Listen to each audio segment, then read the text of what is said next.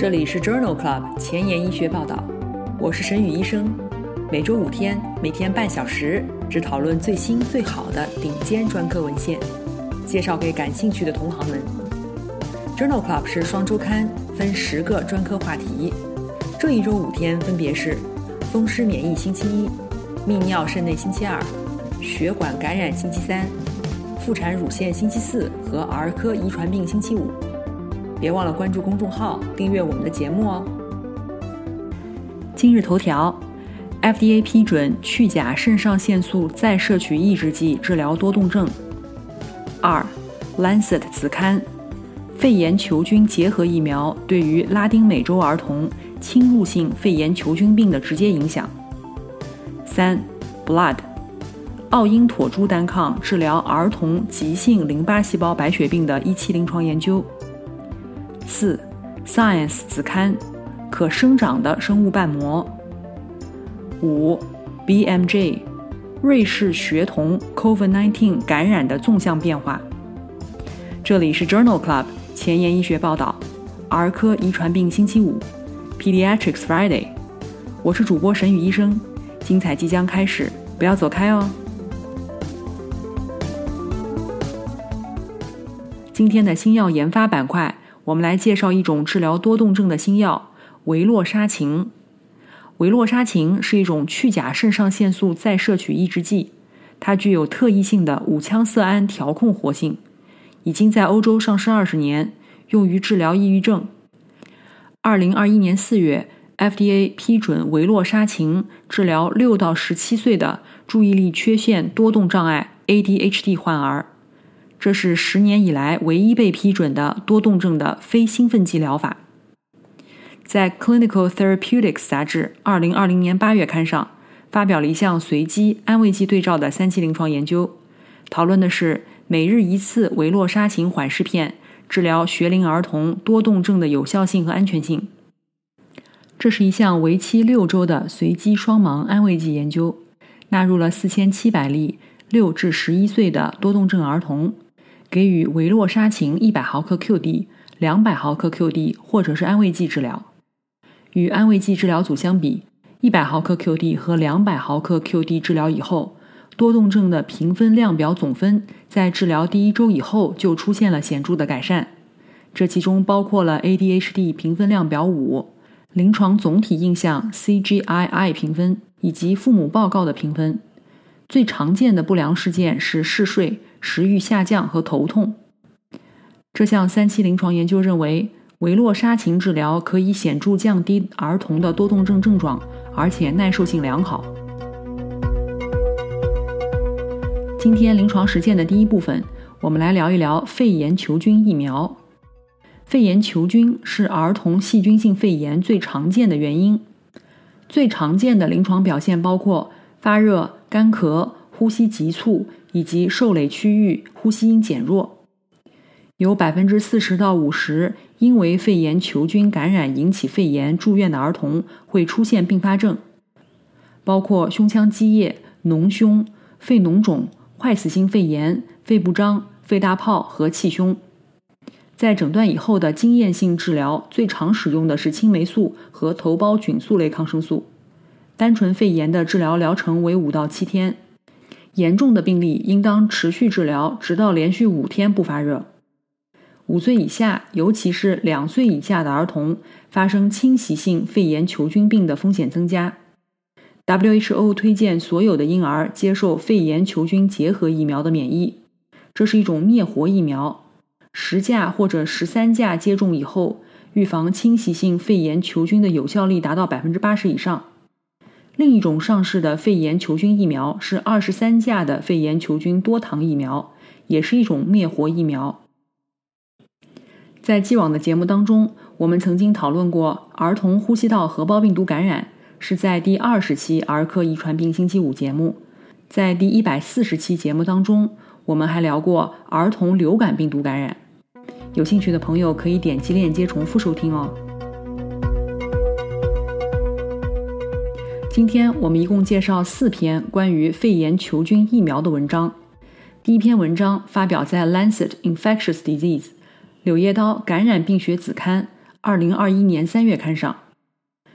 这一项研究目的是评价肺炎球菌结合疫苗引入前后对于五岁以下儿童中侵袭性肺炎球菌病和肺炎球菌血清型分布的直接影响。这是一项十国多中心回顾性观察研究，分析了二零零六至二零一七年间收集了十二万例侵入性肺炎球菌病的病例。引入十价的肺炎球菌结合疫苗的国家当中。除了多米尼加共和国以外，疫苗包含的十种血清型均显著降低，降幅在百分之九十一到百分之七十三不等。在引入十三价的肺炎球菌结合疫苗的国家当中，疫苗中包含的十三种血清型也显著降低，降幅在百分之五十九到百分之十六之间。同时，研究也观察到，在肺炎球菌疫苗引入以后。非疫苗侵入性菌株的总数和比例有所增加。这一项大规模的回顾性观察研究发现，肺炎球菌疫苗引入以后，对于侵入性肺炎球菌病的血清型影响显著，仍需要改进对于疫苗类型和非疫苗类型分离物的效果和趋势的监测。第二篇文章同样也是发表在《Lancet Infectious Disease》。《柳叶刀感染病学子刊》二零二一年一月刊上，这是一项在比利时开展的全国性回顾性观察研究。在二零零七至二零一八年之间，比利时的儿童免疫接种计划中先后使用了七价、十三价和十价肺炎球菌结合疫苗。这种情况很少见。研究的目的是分析在这期间儿科侵入性肺炎球菌病的发生率、血清型分布。和抗生素耐药性，在七价疫苗接种期间，观察到了七价疫苗血清型侵袭性肺炎球菌病的下降。在十三价疫苗期间，儿科侵袭性肺炎球菌病的总发病率显著下降。在十三价到十价疫苗期间，侵袭性肺炎球菌病的平均发生率达到了最低水平。但是在接种十价疫苗期间，发病率再次上升。特别是两岁以下的儿童，这主要是由于这个期间十九 A 血清型侵袭性肺炎球菌病的发生显著升高，这使十九 A 血清型成为这个时期的主要血清型。这个时期的血清型十九 A 样本中存在着遗传多样性，其中有两个优势克隆，这在十价疫苗导入之前并不常见。在正确接种疫苗的五岁以下的侵入性肺炎球菌病的儿童中，有百分之三十七是由血清型十九 A 和血清型三引起的。这一项比利时的全国性研究认为，儿科侵入性肺炎球菌病发生率在十三价疫苗期间显著下降，十价疫苗期间再次上升。这主要是由于血清型十九 A 的病例显著增加，在十价疫苗期间。显性血清型十九 A 克隆与以前疫苗期间检测到了不同。流行病学的变化是由于疫苗转换引起的，还是由于自然进化引起的，还有待进一步的阐明。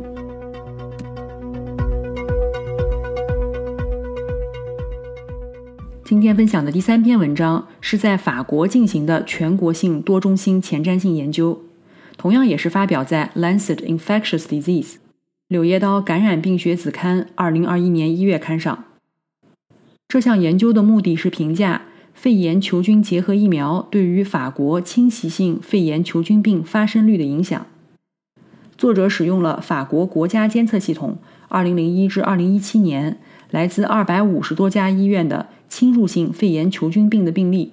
共七万五千例，其中两岁以下占百分之五点七。六十五岁以上占百分之四十九。在七价疫苗实施之前，侵入性肺炎球菌病的月发生率为每十万人零点七八例。至二零一零年五月，这个数字没有变化。二零一零年十三价的肺炎球菌疫苗实施以后，发病率显著下降。二零一四年降低至每十万人零点五二例，但是二零一五年发病率回升。增加至每十万人零点七三例，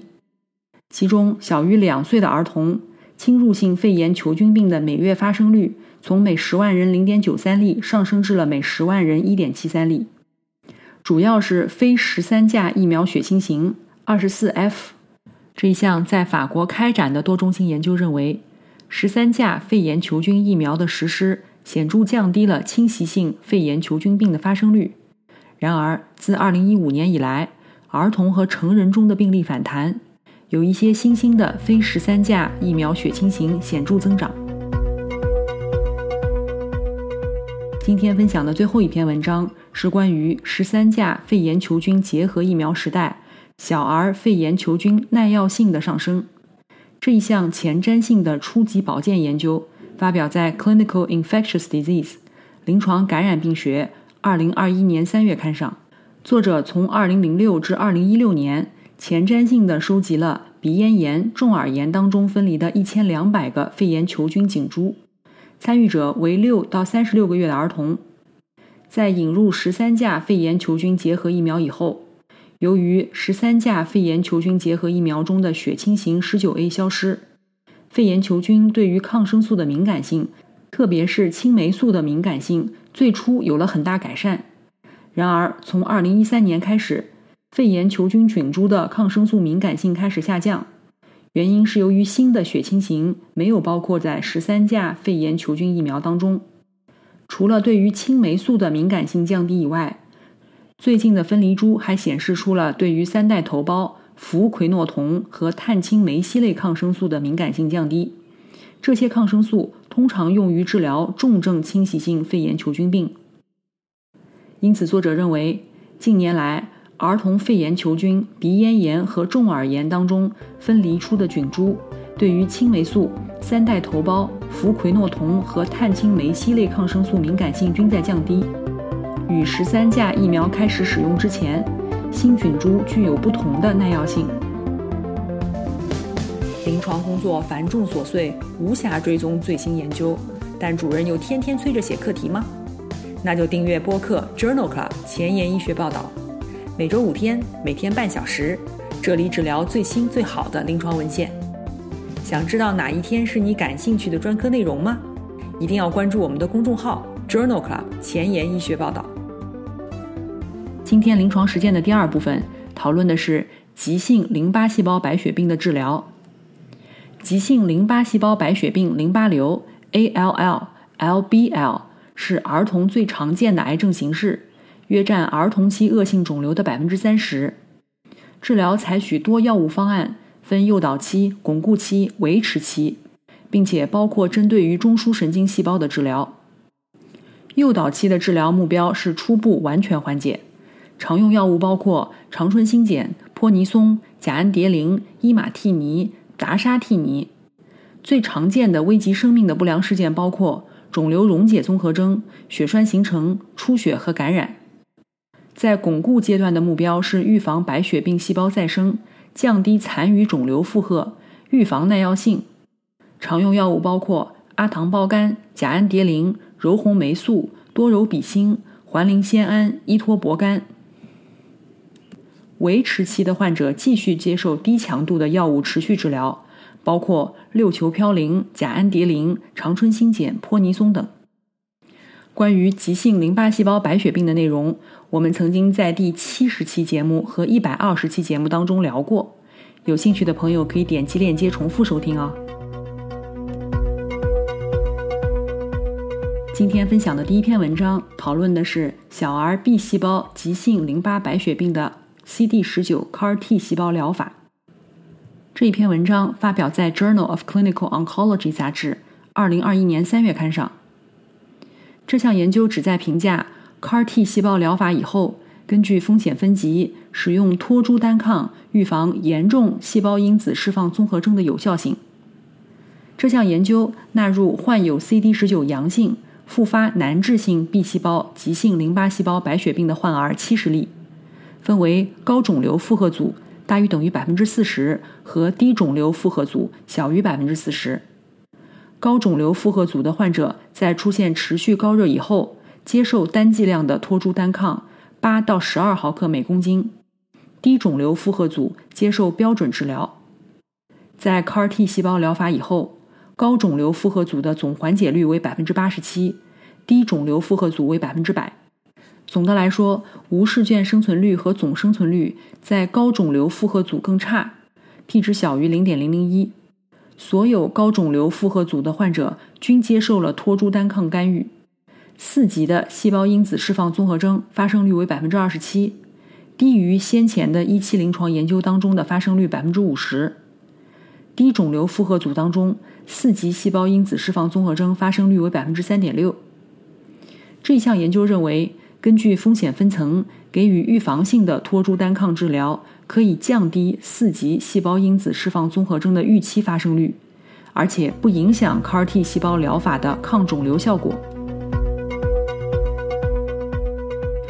下面两篇文章介绍的都是关于急性淋巴细胞白血病当中博纳土单抗的应用。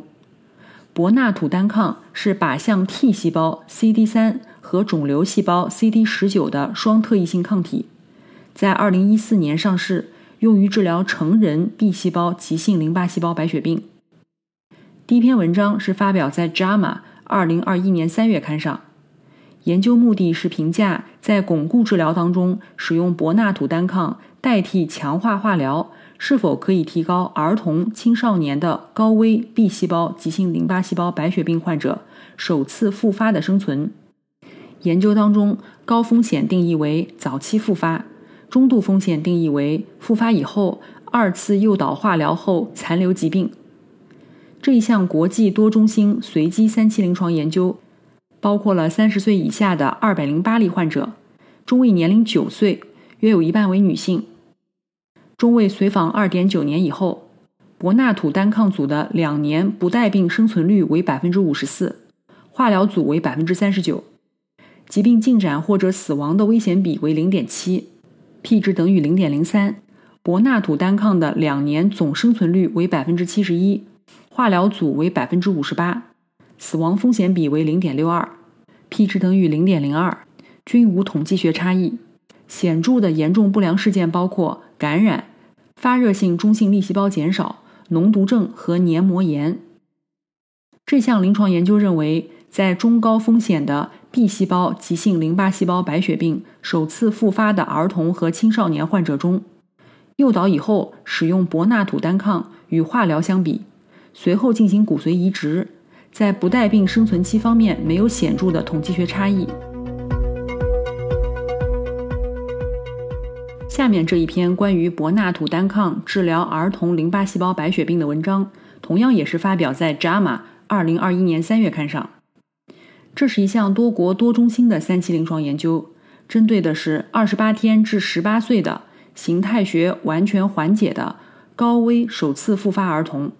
目的是评价在第三个巩固疗程以后，使用博纳土单抗与异体造血干细胞移植前巩固化疗的无事件生存期。共一百零八例患者入组，接受一个周期的博纳土单抗，十五微克每平方米每天，静脉注射四周。或者是进行第三次巩固化疗，患儿的中位年龄为五岁，约有一半为女性。经过中位二十二个月的随访，博纳土单抗组与巩固化疗组的事件发生率分别为百分之三十一和百分之五十七，风险比零点三三。博纳土单抗组和巩固化疗组的死亡率分别为百分之十四和百分之二十九，风险比零点四三。与巩固化疗组相比。博纳土单抗当中观察到了更高的部分缓解率，分别为百分之九十和百分之五十四，而且严重不良事件发生率更低，分别为百分之二十四和百分之四十三。这一项多国多中心的三期临床研究认为，在高危初发的 B 细胞淋巴细胞白血病患儿当中，异基因造血干细胞移植前，与标准的强化多药化疗相比。一个周期的博纳土单抗治疗可以改善无事件生存率，中位随访时间为二十二个月。下面这篇文章讨论的是 KMT2A 基因重排的急性淋巴细胞白血病。文章发表在二零二一年二月的《Journal of Clinical Oncology》杂志上。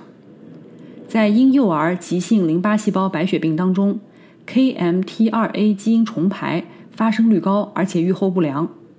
这项研究目的是评估 KMT2A 基因重组的婴幼儿当中，使用 Interfont 零六治疗方案以后，最小残留疾病的价值，比较了淋巴细胞白血病巩固方案和髓系白血病巩固方案。研究纳入了二百五十例 KMT2A 基因重排的婴幼儿，在诱导期结束时和巩固期结束时，检测最小残留疾病。根据最小残留疾病的结果，分为阴性、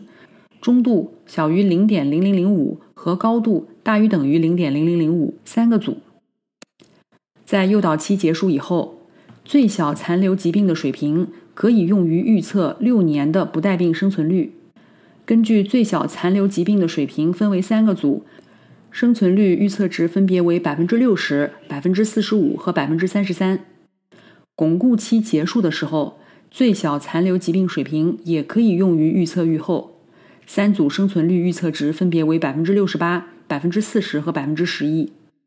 接受淋巴细胞白血病巩固治疗方案的患儿当中，三个组预计六年不带病生存率分别为百分之七十八、百分之四十七和百分之二十三。接受髓系白血病样巩固治疗方案的患儿，三组的预测值分别为百分之四十五、百分之四十一和百分之四十五。因此，作者认为，诱导期和巩固期结束以后，最小残留疾病水平可以用于预测生存率。在诱导期结束时，存在高度最小残留疾病的婴儿，可能受益于急性髓系白血病样的巩固方案。不带病生存期分别为百分之四十五和百分之二十三。而诱导期结束时，中低度最小残留疾病的患者，急性淋巴细胞白血病样的巩固方案。不带病生存率分别为百分之七十八和百分之四十五。今天分享的最后一篇文章，讨论的是奥因妥珠单抗治疗儿童急性淋巴细胞白血病。奥因妥珠单抗是靶向 CD 二十二偶联细胞毒制剂，在二零一七年上市，用于治疗成人急性淋巴细胞白血病。这一项一期临床研究发表在《Blood》二零二一年三月刊上。目的就是评价奥因妥珠单抗治疗儿童 CD 二十二阳性复发难治性急性淋巴细胞白血病的安全性和二期临床研究的推荐剂量。研究纳入了二十五例十八岁以下的儿童，每个周期的第一、第八和第十五天接受三次奥因妥珠单抗治疗，剂量为一点八毫克每平方米或者是一点四毫克每平方米。根据第一疗程是否出现了剂量依赖性的毒性，决定是否增加剂量。在第一疗程当中，低剂量组一例患者、高剂量组两例患者经历了限制剂量的毒性。在第二疗程当中，高剂量组有一例患者出现了限制剂量的毒性，二十三例患者出现了严重不良事件，包括两例化疗以后的肝窦梗阻综合征。总的来说，在疗程一以后，总缓解率为百分之八十，完全缓解率为百分之六十七，十二个月的总生存率为百分之四十。有九例患者接受造血干细胞移植或者是 CAR-T 细胞疗法，中位的最大浓度与成人的浓度相当。因此，这一项一期临床研究认为，奥因妥珠单抗的耐受性良好，而且。在 CD 二十二阳性的复发难治性重症急性淋巴细胞白血病患儿当中，显示出了抗白血病的活性。二期推荐剂量与成人一样，是每个疗程一点八毫克每平方米。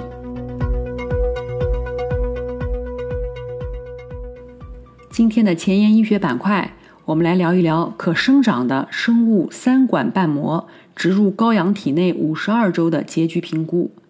这一项基础研究。发表在《Science Translational Medicine》二零二一年三月刊上。心脏瓣膜置换的儿童患者急需可以随之生长的瓣膜。来自明尼苏达大学的研究人员制作了一种成纤维细胞来源的胶原基质制成的导管。这种导管作为羊羔的肺动脉替代物，可以随之生长。将三根导管缝合在一起，可以制成瓣膜。这项研究的目的是比较。这种三管瓣膜与生物假体瓣膜植入羔羊体内五十二周的结局，在研究当中，第一组的四只羊羔被植入了这种三管瓣膜，其中两只在术后五十二周出现了轻度反流，收缩压下降小于十毫米汞柱，瓣膜直径由十九毫米增长到了正常值二十五毫米。在第二组当中，对于瓣膜进行了修改，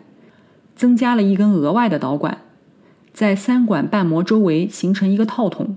以抵消根部比瓣叶生长更快的情况。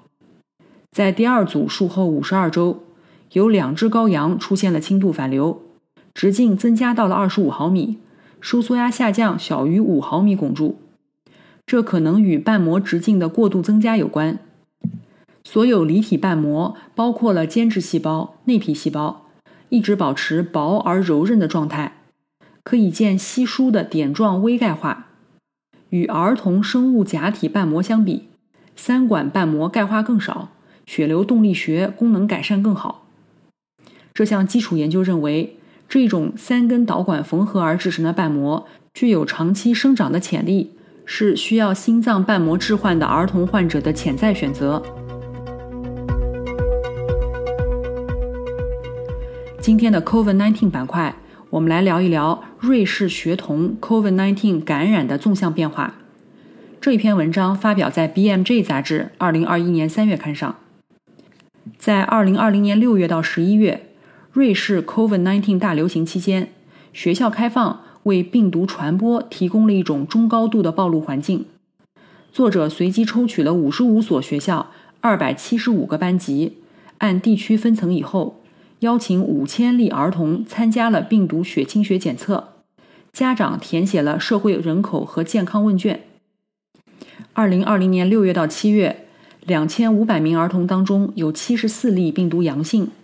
十月到十一月有一百七十三例病毒阳性，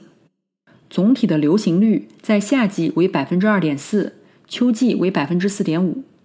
不同的地区略有不同。在六到九岁、九到十三岁、十二到十六岁的儿童之间，差异没有统计学意义。临床诊断的 COVID-19 病例和血清阳性的比例约为一比八。在一百三十个出席率较高的班级当中，有七十三个班级没有出现病毒阳性的儿童，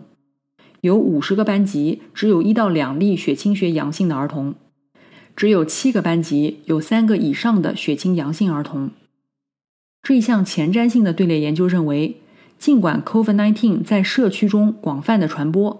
但是随着二零二零年八月学校开学，采取了一些预防措施。